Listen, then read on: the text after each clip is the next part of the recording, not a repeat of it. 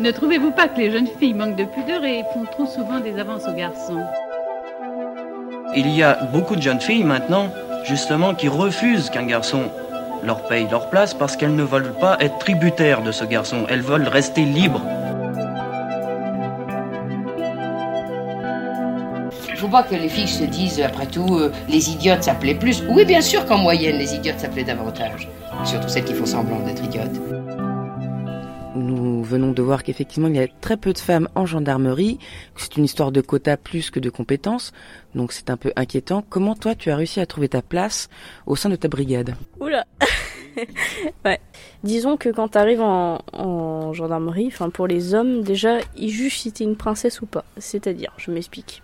Quand tu portes la tenue, t'es censé, euh, euh, comme un homme, hein, t'es censé euh, avoir une certaine rigueur en fait esthétique. C'est-à-dire que euh, l'uniforme il se porte de telle manière. euh, si t'es fagoté autrement, euh, ça, tu peux même avoir une punition pour ça. Euh, par exemple, tout simplement, porter le polo hors du pantalon ou le col qui est ou enfin ouais le col qui est mal repassé ou ou si t'es dégueulasse tout simplement enfin si genre tu portes un polo taché ou le pantalon taché encore si t'as eu un accident à midi en mangeant ta galette saucisse bon ça c'est une chose mais par contre tu vois quand même un mec qui a la barbe qui est mal taillée parce que maintenant la barbe est autorisée en gendarmerie euh, ben un mec qui est mal rasé genre qui a un gros bouc de viking, euh, va être considéré comme un mec dégueulasse qui prend pas soin de lui.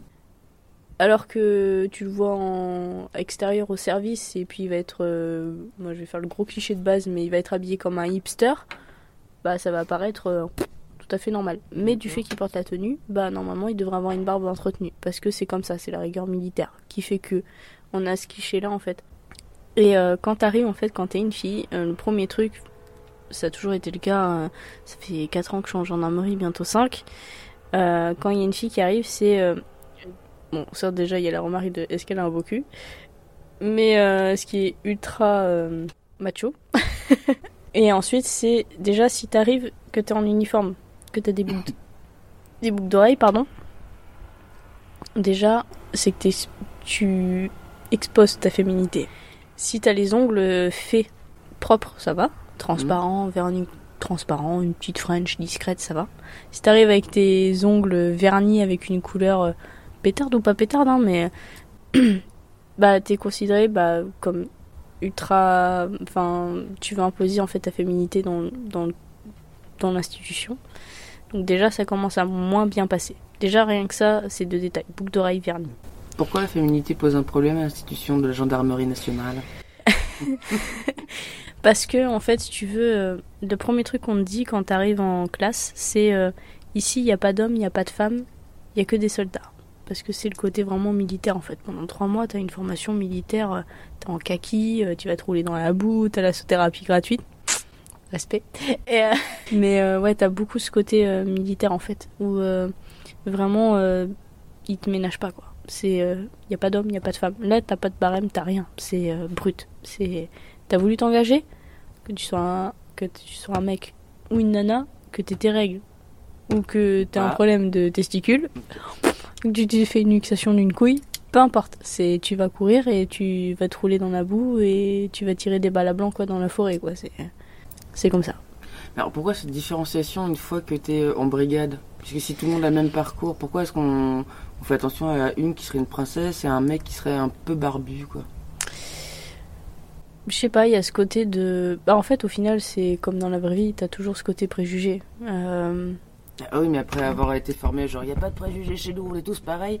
Pourquoi d'un seul coup, euh, une fois que la formation est terminée et que tu arrives en brigade, Parce que progressivement, en fait, pendant les classes, tac, ça reprend en fait le fil de de la normalité. Enfin, tu vois, c'est que trois mois en fait où Ah oui. c'est vraiment euh, il faut que tu militaire. pour être gendarme Non, il faut 9, neuf mois bien. euh, Maintenant, c'est 8, je crois.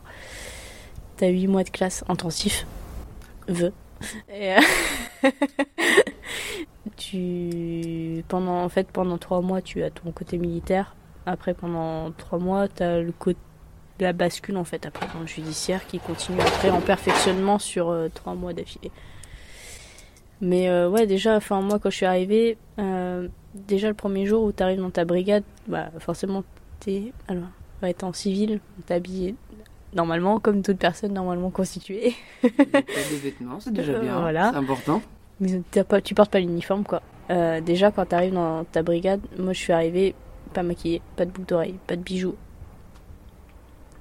Mais euh, ouais, la première fois que je, enfin les premières fois où je suis arrivée dans les brigades, c'est euh, toujours ce côté présentation un peu de, faut être déjà avoir un peu ce côté militaire, c'est-à-dire que je suis arrivée, j'étais pas maquillée, euh, j'avais ma ma coiffure, j'étais en queue de cheval euh, ultra tirée, euh, enfin en mode euh, vraiment strict quoi. Et en fait, t'arrives et déjà, en fait, clairement, tu fais bonne impression. Comme t'arriverais à un entretien d'embauche, bah, tu vas pas arriver en pyjama licorne, mais tu vas arriver en, genre, tu vas faire un effort. Tu vas Mhm. te mettre au moins en chemise jean ou alors tu vas te mettre, enfin, c'est con. Alors que, en soi, euh, bah, une fois que ça fera un an que tu travailles à cet endroit-là, bah, tu vas arriver, euh, comme t'as envie d'être, quoi. Donc, c'est-à-dire que si t'as envie de te pointer en jogging avec un maillot de foot, bah, tu vas y aller, quoi. Après, ça dépend du travail, bien évidemment. Mhm. Non, mais je, veux dire, c'est- je me posais la question, genre, est-ce que c'est une tenue que tu adoptes souvent? Non, mais quand je vais chercher mon courrier au bureau, oui. Euh, Nous allons revenir sur un fait que tu as dévoilé tout à l'heure vite fait. Tu as dit qu'à un moment donné, tu voulais changer de sexe. Alors pourquoi? Et autre question, est-ce que le fait que tu sois un peu plus masculine que tes autres collègues femmes t'a aidé à être acceptée par euh, tes collègues masculins? Alors, je vais répondre à la deuxième question d'abord, parce que la première sera plus facile à répondre. Alors, la deuxième, ouais, en fait, j'ai ce côté-là un peu. euh, en fait, mes collègues me considèrent comme un mec. C'est-à-dire que. Non, je ne pisse pas debout, je pisse assis, comme tout le monde, la, bu- la lunette WC.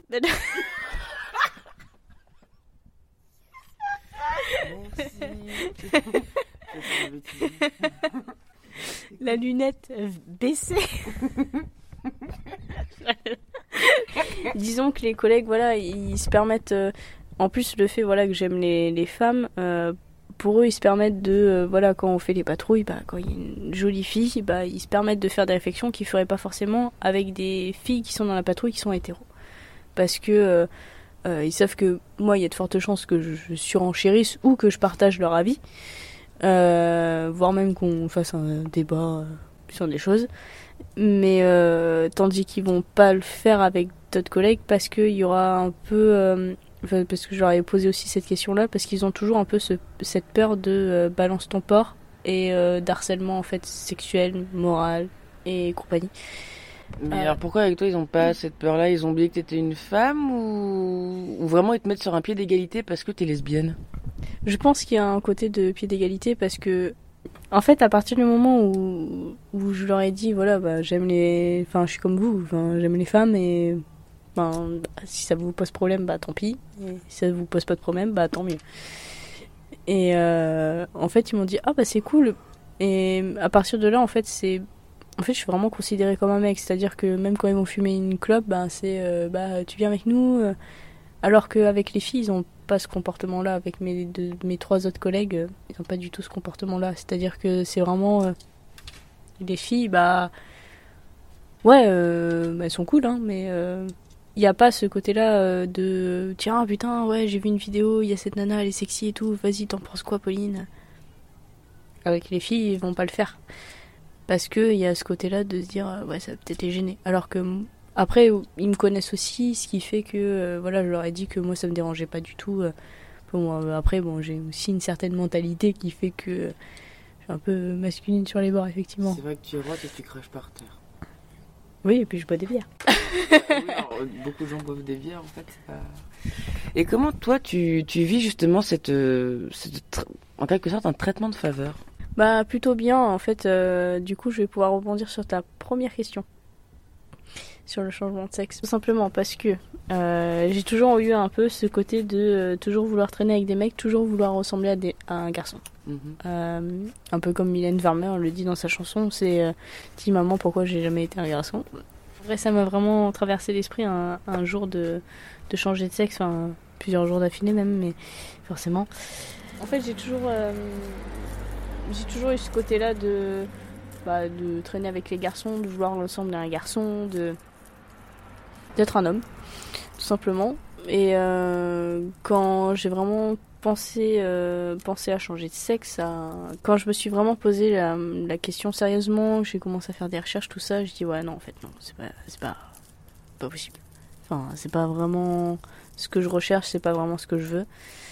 Peut-être de la peur, hein, j'en sais rien, mais euh, et puis au final, euh, à cette période-là en plus, je ressemblais vraiment à un garçon, je, je m'habillais comme un garçon, j'avais les cheveux coupés comme un garçon, tout comme un garçon. Et euh, pour autant, bah, le moment où j'ai vraiment fait des recherches pour changer de sexe, au final, j'ai eu un déclic et pouf J'ai dit, bah non, je veux être féminine, je veux être une femme qui aime les femmes et je veux être féminine. Donc, comme quoi, euh, tout change aussi bien. Bah, dans 10 ans, ça sera tout à fait l'inverse. On refera une interview et je te dirai, je suis un homme, je m'appelle Gaspard. Ça sera garçon. non, je sais pas, j'ai sorti le prénom comme ça, mais non, je pense que c'est. Non, je pense que ce serait plutôt, tu vois, euh, Jonathan. J'ai Ah, toujours kiffé. Bon, euh, ouais, je sais pas, Joe, Jonah, John, Jonathan. Mais, euh, mais du coup, je sais pas, c'est perturbant parce qu'avec l'affaire Jonathan Daval, c'est perturbant. ouais, en fait, euh, je sais pas, j'ai toujours eu ce côté-là. Non, non, j'allais pas en reprendre. une. J'ai toujours eu ce côté-là de, de, de vouloir être comme un garçon, donc je, je pense en fait que ça se ressent aussi chez mes collègues féminins, euh, masculins. il est tard, je, je le concède. donc chez mes collègues masculins. Mm. Euh, parce que, euh, je sais pas, je pense que c'est aussi dans l'attitude, la façon de parler, la façon de faire les choses, la façon d'être soi-même en fait, tout simplement. Et euh, je sais pas, enfin, au final, on a, on a tous un peu la, la même mentalité de, en soi, franchement, clairement, de gros bof. Euh, voilà. oui, de, justement, oui, j'assume. Après, ouais, j'ai des moments où, oui, ben. En mode gros bof, quoi. C'est. Pas délicat, quoi. J'ai une question qui m'intrigue. Euh, comment tu vis ta féminité? Parce que tu as dit toi-même que tu voulais être une femme féminine, mais en même temps, tu es très masculine. Comment tu arrives à vivre ce mélange des deux? Est-ce Alors- que c'est un problème ou tu t'es juste jamais posé la question et tu le vis tranquille? En fait, euh, c'est à partir de- du moment où j'ai compris que je voulais être une femme, euh, vraiment euh, être féminine, je me suis dit, en fait, il y a la Pauline gendarme et la Pauline extérieure. C'est-à-dire que bah, la Pauline gendarme, ouais, bah, effectivement, elle n'est pas maquillée, elle est en uniforme. euh, Il y a ce paraître, c'est de ce besoin de, à partir du moment où elle sort de chez elle et qu'elle est en uniforme, qu'elle porte l'arme, qu'elle porte institution, c'est euh, Pauline la gendarme. Et euh, bah, une fois hors service, bah, c'est Pauline, la vraie Pauline. Sauf que bah, il faut faire attention quand même parce que bah, Pauline, elle est quand même gendarme. Donc c'est-à-dire que bah, elle a sa tête dans les journaux. Euh, elle est un peu connue sur son secteur, donc euh, bah, il faut qu'elle fasse gaffe parce que aussi bien, même si elle sort euh, en Bretagne, à dans Rennes, ben, elle peut très bien croiser quelqu'un qu'elle a mis en garde à vue quelques semaines avant ou, ou quoi au caisse. Donc il faut toujours avoir un côté de sérieux, pas être totalement en mode faux folle, tout ça. Donc Alors, qu'est-ce que tu par côté fofolle et côté sérieux? Est-ce que fofolle pour toi c'est dire féminine et sérieux pour toi c'est dire masculin? Parce que c'est comme ça que je le ressens dans tes propos. Mm, Ouais, enfin, ouais, c'est un peu. Je sais pas. C'est un peu comme si j'avais. Si, c'est un peu ça, quand même. Vraiment ça. C'est surtout que je joue un peu deux personnages. Non, c'est je joue deux personnages. Euh, c'est vraiment, il y a la Pauline gendarme. Et hors service, il y a la Pauline tout court. C'est-à-dire que je suis moi-même, quoi. C'est. Je décide de m'habiller comme j'ai envie. Je me maquille. Je sors. Euh, si j'ai envie de faire la fête, je fais la fête. Si j'ai envie de fumer 6 clopes, j'en fume 6. Si j'ai pas envie de fumer, je fume pas. Et c'est ça Euh, ton côté fofolle Je sais pas. C'est euh, le côté de voir du monde. euh, C'est euh, en fait comme euh, se dire bah en fait euh, j'ai plus j'ai plus le même regard. Enfin, c'est pas comme quand t'es dans les staffettes où t'es en uniforme que que t'as le gun et tout et ben tu vois t'es tu représentes l'ordre, tu représentes l'État. Enfin oui bah après c'est sûr que je vais pas me mettre la tête à l'envers quand je vais être en à l'extérieur quoi. jamais été question de, se mettre de, de boire trop d'alcool, mais juste ce que j'aimerais comprendre, c'est comment euh, toi, en tant que, femme, tu arrives à te définir comme faux folle quand tu es en civil, donc en tant que femme, et en tant que et sérieuse quand tu es en uniforme et que du coup tu apparentes ça à un côté masculin? Bah, je l'apparente pas en côté masculin. Enfin, j'ai aussi un certain côté masculin aussi quand je suis en extérieur, puisque en soi, les, ce que ce que je peux ressentir en voyant une femme, que je le vois sous un œil de Pauline gendarme, que je le vois en, en œil de police euh, de Pauline. Extérieur. Euh, c'est le même, c'est-à-dire que si je vois une jolie nana passer sur le trottoir, euh, que je sois en service et que je dise ah elle est mignonne elle dans ma tête et que je vois la même nana mais que je sois pas en service euh, et que je dise bah oh elle est mignonne elle bah ça sera la même Pauline. Donc il n'y a pas en fait de côté plus masculin mais disons que quand même ouais il y a une certaine une certaine aise que j'ai au travail que je n'ai pas forcément en fait euh, en, étant Pauline euh, dans la vie de tous les jours quoi. Si j'ai bien compris tout ce que tu m'as dit avant, euh, le fait d'être traité comme un homme, d'être considéré comme un homme par tes collègues, te permet d'avoir une certaine, comment dire, légèreté dans tes propos? Bah, de temps en temps, euh, j'avoue que ça me. Je sais pas euh, si c'est par rapport euh, à la charge psychologique, mais des fois, en fait, ça fait du bien. Genre, euh, des fois, on peut se justifier de certaines vannes assez bof, voire sexistes. Selon toi, du coup, quel impact a notre éducation sur notre vision du genre Bah, il est énorme. Parce que t'as toujours ce côté de. euh, que ça soit à la maison ou même à l'école, euh, ce côté de. Un homme est fort et euh, une fille a besoin d'un homme. C'est comme ça que t'as grandi, toi?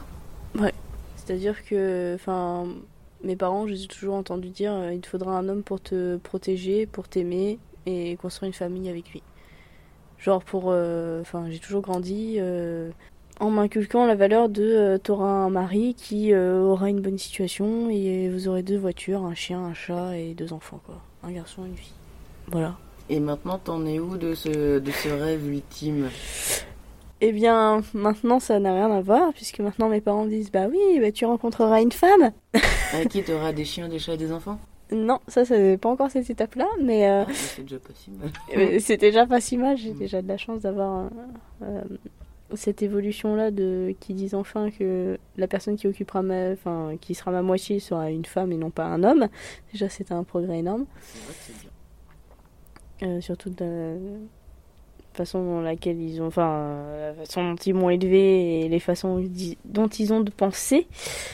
Ultra, ultra catho, ultra, ultra cliché au final. C'est-à-dire que euh, un homme, une femme, euh, égale mariage, égale enfant.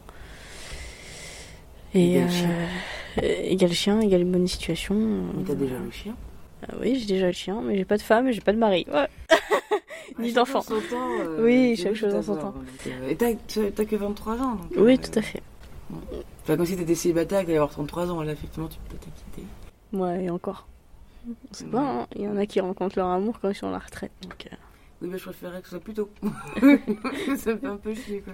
Enfin, comme ils ont pris le fait que tu sois lesbienne et que du coup tu n'auras pas de mari pour te protéger et qu'en plus t'es gendarme et que tu te protèges toute seule. Ça a été très, très, très, très compliqué. Euh, pendant plusieurs euh, années, ça a été très froid, voire même. euh, Enfin, on se parlait plus, quoi. On vivait encore sous le même toit et on se parlait plus. Ils m'ont pas foutu à la porte, j'ai eu quand même cette chance-là, entre guillemets, contrairement à d'autres. Euh, j'ai pas été rognée. Euh, maintenant, c'est totalement différent. Genre, il y a 4, ans qui sont passés, euh, enfin 5 ans euh, exactement, et, euh, et c'est complètement différent. Donc, euh, il faut du temps pour euh, tout le monde. Je pense que la clé, c'est vraiment. euh, enfin, la clé de la vie, en fait, c'est le temps. Ça a été assez, assez compliqué euh, de leur expliquer que, euh, en fait, l'amour, euh, bah, c'est pas forcément entre un homme et une femme. Ça peut être. Entre deux femmes, entre deux hommes, entre deux chèvres, hein, euh, voilà, euh, c'est possible aussi. Enfin, C'est vrai que tu leur expliquer ça comme ça, ils peuvent comprendre. mais euh, enfin, à partir du moment où il y a de l'amour, comme une famille se construit autour de l'amour, en fait, tout simplement, ou même une amitié, au final, c'est aussi de l'amour, du respect. Enfin, voilà, donc Donc ils ont mis beaucoup de temps à le comprendre, mais ils l'ont compris enfin, donc c'est bien. Ils ont évolué dans leur façon de penser. Donc comme quoi, même quand on a plus de 50 ans, 60 ans, on peut évoluer sur nos, nos mentalités. C'est une très très bonne nouvelle. Tout à fait. Comme quoi, il faut croire en l'être humain. Pour moi, ouais, ça a été un peu compliqué parce qu'ils sont toujours restés persuadés que, euh, que c'était un effet de mode, que je me cherchais, euh, que de toute façon, euh, c'est juste parce que j'avais toujours encore couché avec aucun mec, que je me plaisais pas, que voilà, que je me cherchais, que j'étais complètement paumée, quoi. Et quand je suis partie à 18 ans, j'ai dit bah j'ai eu mon concours gendarmerie, je me casse et euh, pas les couilles, ben je suis partie, j'ai fait ma vie et euh, bah je suis arrivée euh, dans ma première affectation en Normandie et euh, bah j'ai vécu le truc à fond quoi. Je me suis dit bah de toute façon mes parents me parlent plus donc ben j'ai eu mon truc à fond.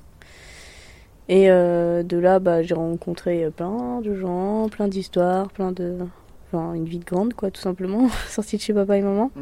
Donc ouais bah plein de petites claques aussi. Et puis, euh, bah, ce qui fait aujourd'hui euh, la personne euh, que je suis. et, et puis, ben, maintenant, bah, à partir du moment où on s'est reparlé, donc il s'était déjà écoulé quasiment deux ans. Donc, bah, j'avais eu mes appartes, mes, mes factures, mon ex, euh, ma première rupture, euh, plein de choses qui s'étaient passées, euh, ma voiture, enfin voilà, première vie de grande quoi, et je m'étais débrouillée sans eux. Donc là, ils ont eu déjà en fait une, une première claque quoi, parce qu'ils se sont dit en fait, se débrouillent toute seule. Donc déjà. j'ai fait tout ça sans eux en fait. Ouais. Affronter des choses de la vie sans tes parents, c'est pas évident. C'est ça, et en fait, ils se sont sentis absents là-dessus, donc je pense qu'il y a une certaine part de culpabilité là-dedans. Et d'un autre côté, euh, bah, un côté de fierté de dire, bah, en fait, non, on s'est trompé. Euh, quand, quand on l'a envoyé chier, quand elle nous a dit qu'elle aimait les femmes, euh, en fait, non, c'est pas qu'on l'a mal élevée, au contraire, on l'a bien élevée, puisque la preuve, bah, s'est débrouillée toute seule, donc on lui a inculqué des choses qui marchent. Donc, bah, peut-être qu'effectivement, le problème, c'est nous. Donc euh, bah, les choses ont commencé à bouger un petit peu, puis on s'est redécouvert parce que forcément euh, la petite Pauline elle avait bien changé. donc euh, donc ouais, on a appris en fait à ce qui est particulièrement bizarre à l'âge de 21 ans d'apprendre à connaître à nouveau ses parents. C'est assez particulier et je pense que dans l'autre sens aussi ça doit être assez bizarre. Donc ouais on a appris à nouveau à se connaître et à partager de nouvelles choses et maintenant en fait on a une relation qui est totalement fusionnelle et euh, enfin ils ont complètement changé euh, changé sur plein de choses et euh, maintenant ils sont bien conscients que à partir du moment où deux personnes s'aiment se respectent ben, que ce soit un homme et une femme enfin deux hommes deux femmes un homme et une femme ou des transsexuels ça marche tout aussi bien donc c'est bien ça tu leur as permis d'évoluer dans un sens Ouais, c'est ça.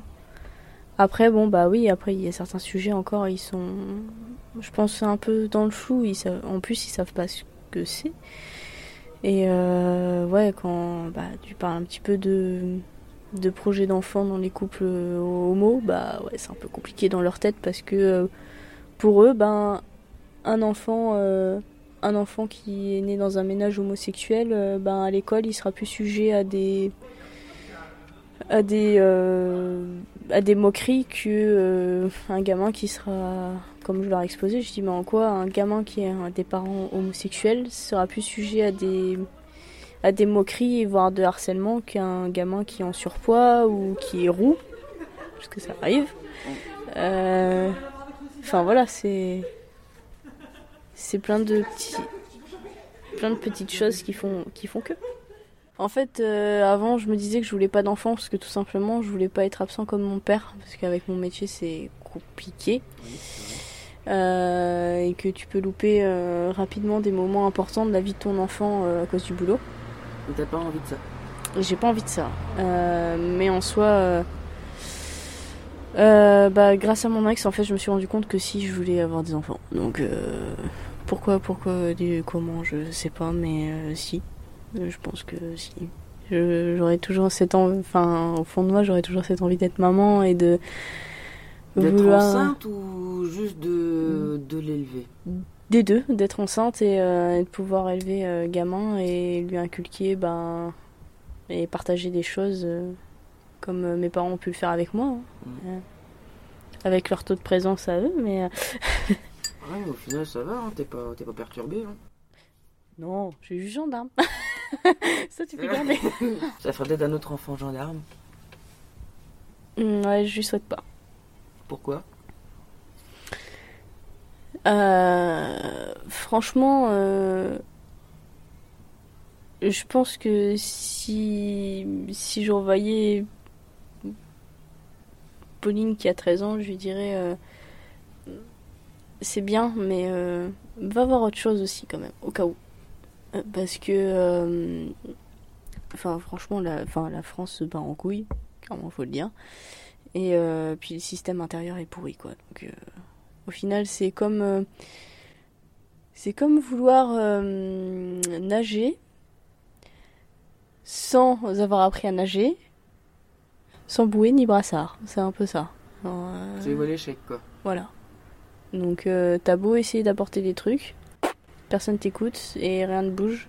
À part bah, s'il y a des morts quoi. Et souvent bah malheureusement il faut des attentats ou alors euh, bah, il faut qu'il y ait une personne célèbre qui, en- qui meurt ou. Enfin c'est toujours pareil quoi. Faut toujours que la gendarmerie est un système clérosé, en fait? Qui se meurt de lui-même? Euh, Je pense qu'un jour ou l'autre, euh, il y aura plus de gendarmerie, police nationale, ça sera un. Genre, euh, il y aura la garde et puis basta quoi.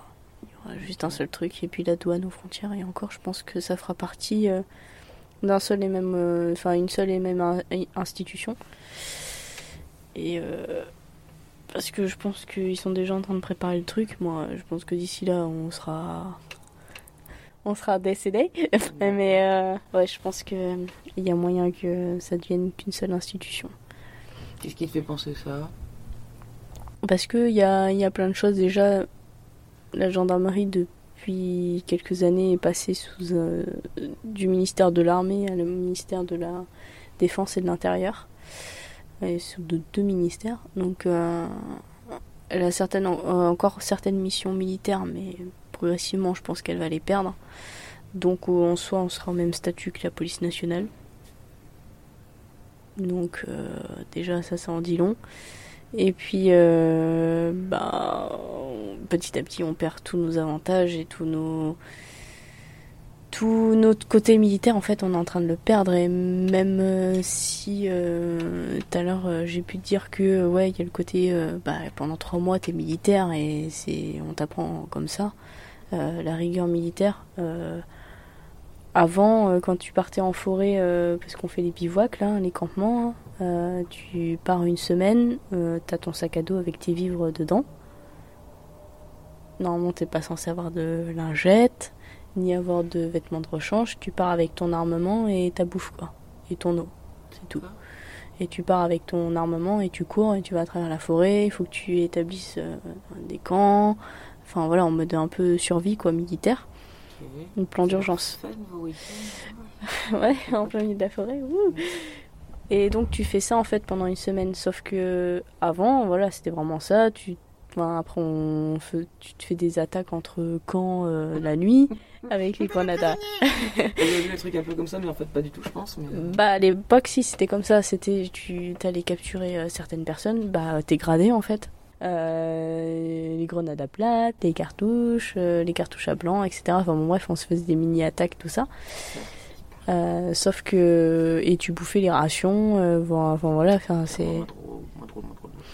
Vraiment, tu. Après, bah, tu nettoyais tes armes, euh, bah, t'allais faire pipi caca dans la forêt.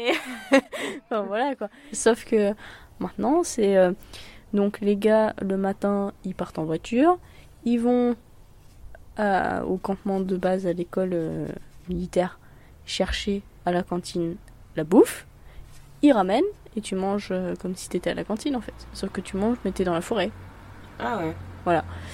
Donc euh, et puis maintenant bah du coup les balles blancs euh, euh, tout ça bah tu tires pas vraiment vers ton copain hein, parce que bah ça reste une arme ce qui est logique Euh, les grenades à plâtre, avant on se les balançait dans les camps, maintenant bah non, il faut balancer à l'extérieur, donc tu as des zones de sécurité et tout à respecter, euh, c'est plus du tout comme avant.